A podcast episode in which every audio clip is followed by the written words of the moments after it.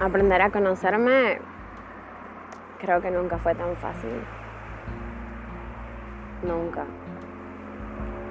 Hasta que me senté en la rambla de Punta Gorda mientras pasaban pila de motos y carros y logré ver el amanecer yo sola. Reflejado en el río de la Plata, es una de las cosas más maravillosas que puedo encontrar. Mientras en las nubes donde ocultaban las estrellas se reflejaban los rayos. Y no eran los rayos de sol específicamente. Eran las 4 de la mañana con 26 minutos. Por allá veía una luz de un auto, por acá veía otra luz. Mientras el sol salía y una tormenta a lo lejos del río se notaba. Tal vez estaba en Buenos Aires, no lo sé. Ahí fue donde entendí que no necesitaba a nadie. Que estar en el extranjero no es lo más fácil. Vivir en un país con una cultura diferente, que te cambie incluso el acento, no es lo más fácil. Que el clima puede ser caluroso y de repente lluvioso, es peor que tu país. Pero encontrarme a mí misma no tiene el mismo valor que ver un amanecer un 13 de diciembre del 2020, donde tal vez tenía el corazón roto y solo esperanzas en una nueva ciudad. Y sí, chicos, esta es la pelirroja. La pelirroja se ve. La peliloca, como le decían sus amigos. The Redhead solamente. Viviendo una nueva vida en Uruguay. Entendí y comprendí que no hay absolutamente nadie más que yo.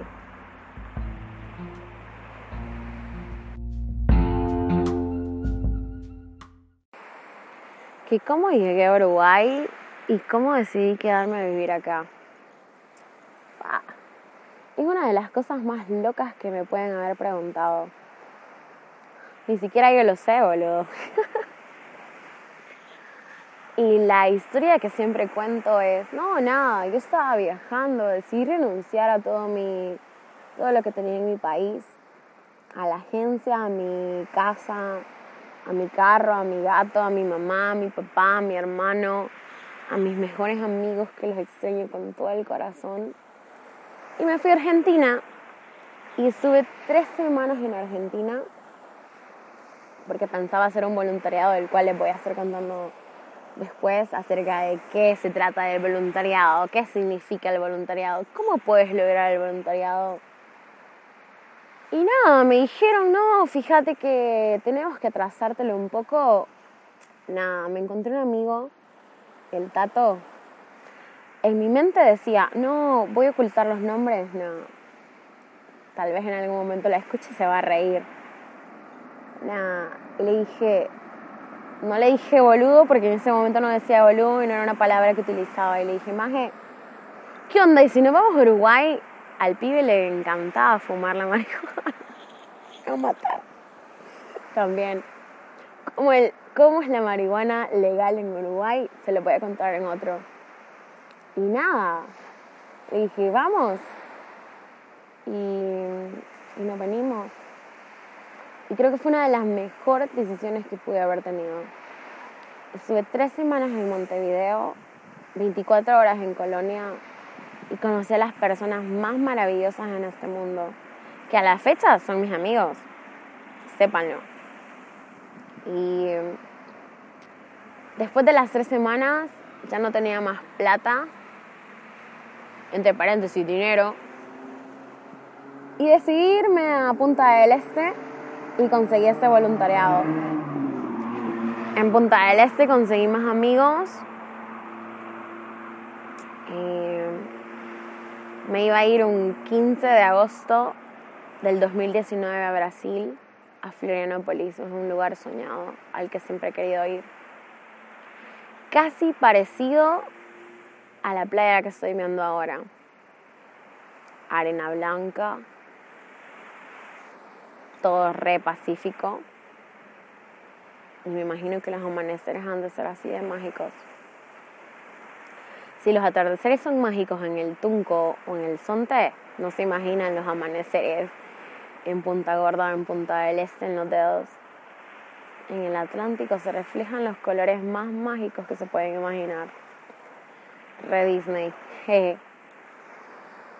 Nada, me fui a vivir a Punta del Este, a este hostel, a donde por cuatro horas tú trabajas y, y puedes vivir ahí, tener wifi, te compras la comida obviamente, teníamos el desayuno temprano. Y conocí unos pibes, viví con argentinos, con brasileños, con colombianos. Es una experiencia nivel, te enseña a entender personas y otras culturas que vos decís, fa, de verdad, mi pequeño mundo no tiene comparación a la realidad. Y me abrió la mente de una manera que no se imaginan.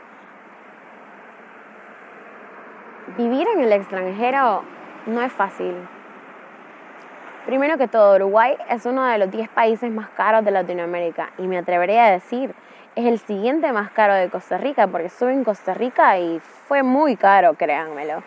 Pero Uruguay es mucho más caro. Una botella de agua te cuesta 3 dólares. En El Salvador te cuesta 50 centavos de dólar. El cue de vivir en Uruguay es ganar dólares. Pero trabajas, trabajas, trabajas para poder vivir normal.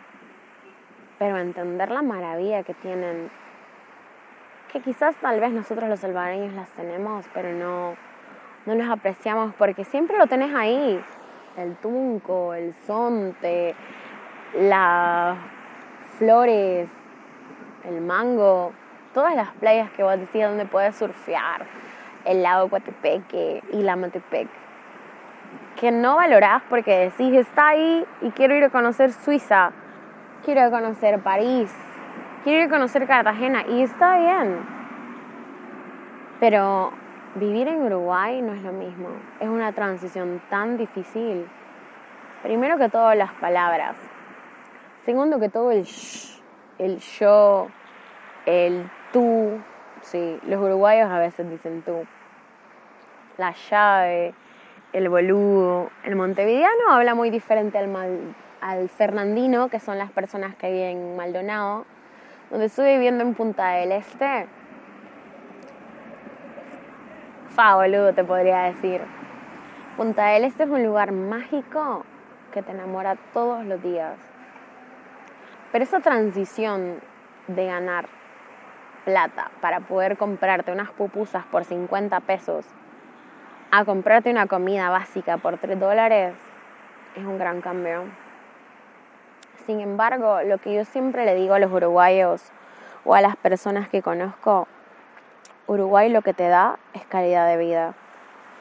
Si no, no podría estar a las 4 de la madrugada sentada en la calle viendo el mar y el amanecer mi bicicleta, mi mochila y mi celular tranquila. Y sí, ¿por qué me quedé en Uruguay? Calidad de vida, amistad y el corazón enamorado de un país que no sabía que me podía ofrecer. No es fácil ser extranjero, no es fácil ser centroamericano, porque siempre te van a decir, sos cubano, sos venezolano,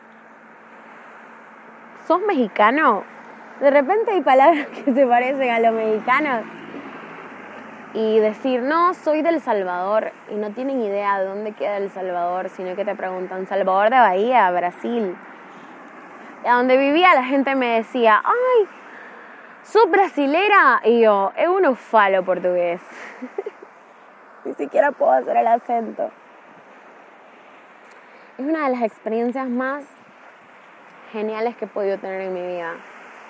Y a los 29 años me arrepiento de no haberme decidido hacerlo antes. Pero creo que las situaciones y las cosas te pasan cuando te deben de suceder. No te suceden en el momento antes ni en el momento después, sino que está en el momento justo.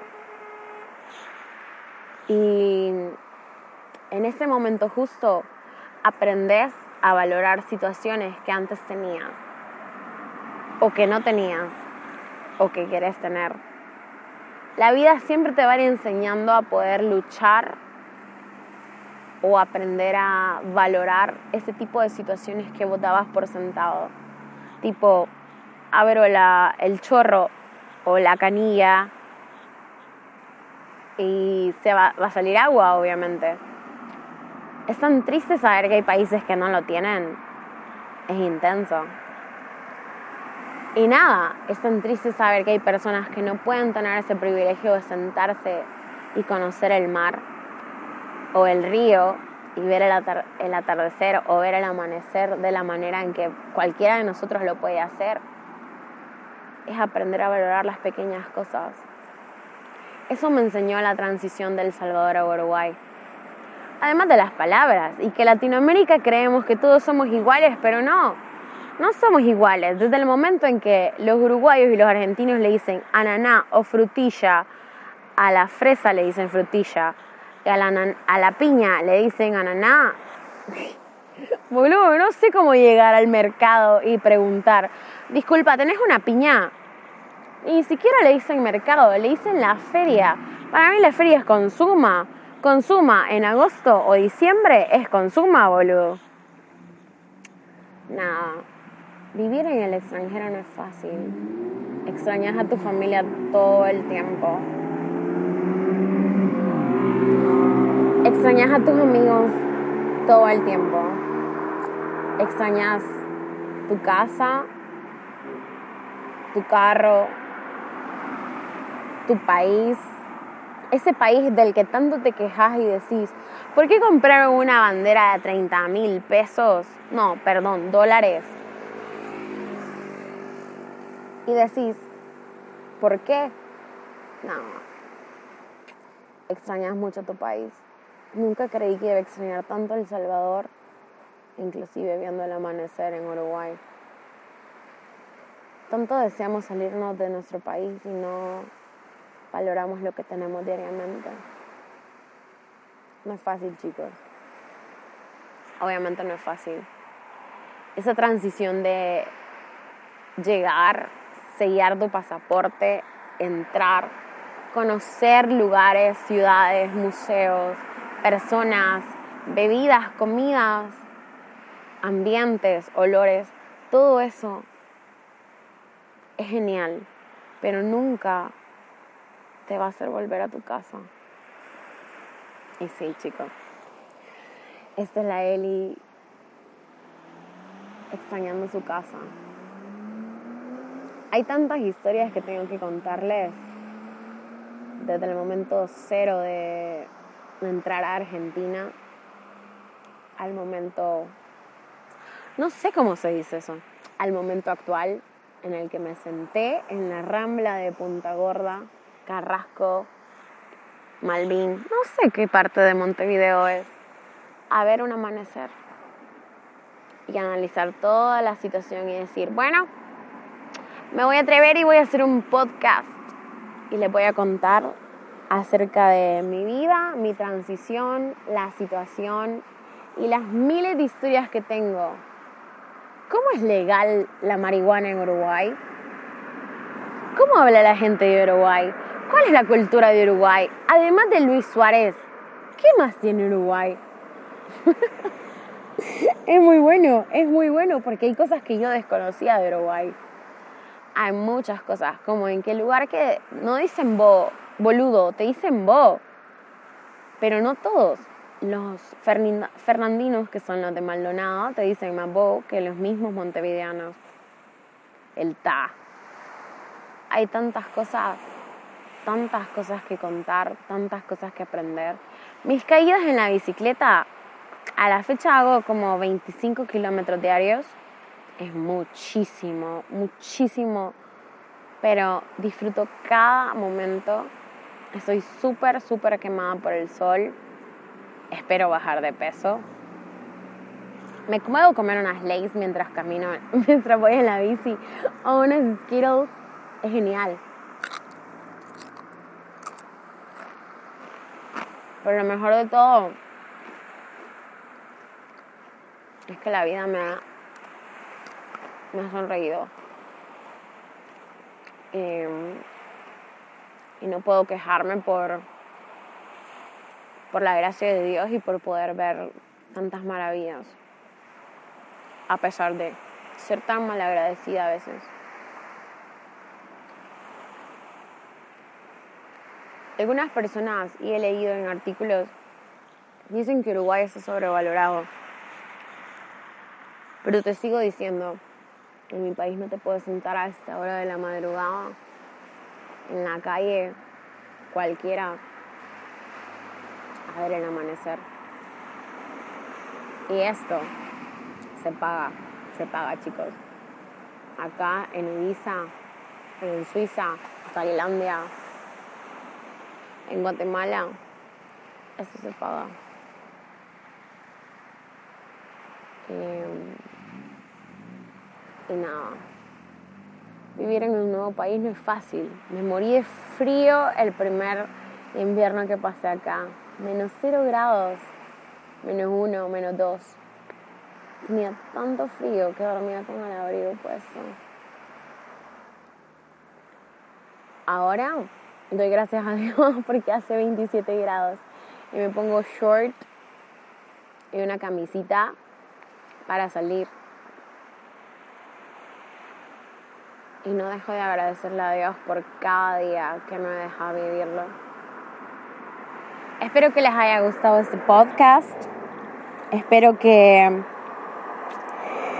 que sean muchas aventuras de mis caídas, de mis amores, de mis desamores, de mis enamoramientos, de mis comidas nuevas, de la marihuana, de la birra, de la fiesta, del coronavirus, de vivir en Punta del Este, de vivir en El Salvador, de vivir en Montevideo, de vivir en Guatemala. De verdad, a los 29 años nunca creí que podría lograr esto.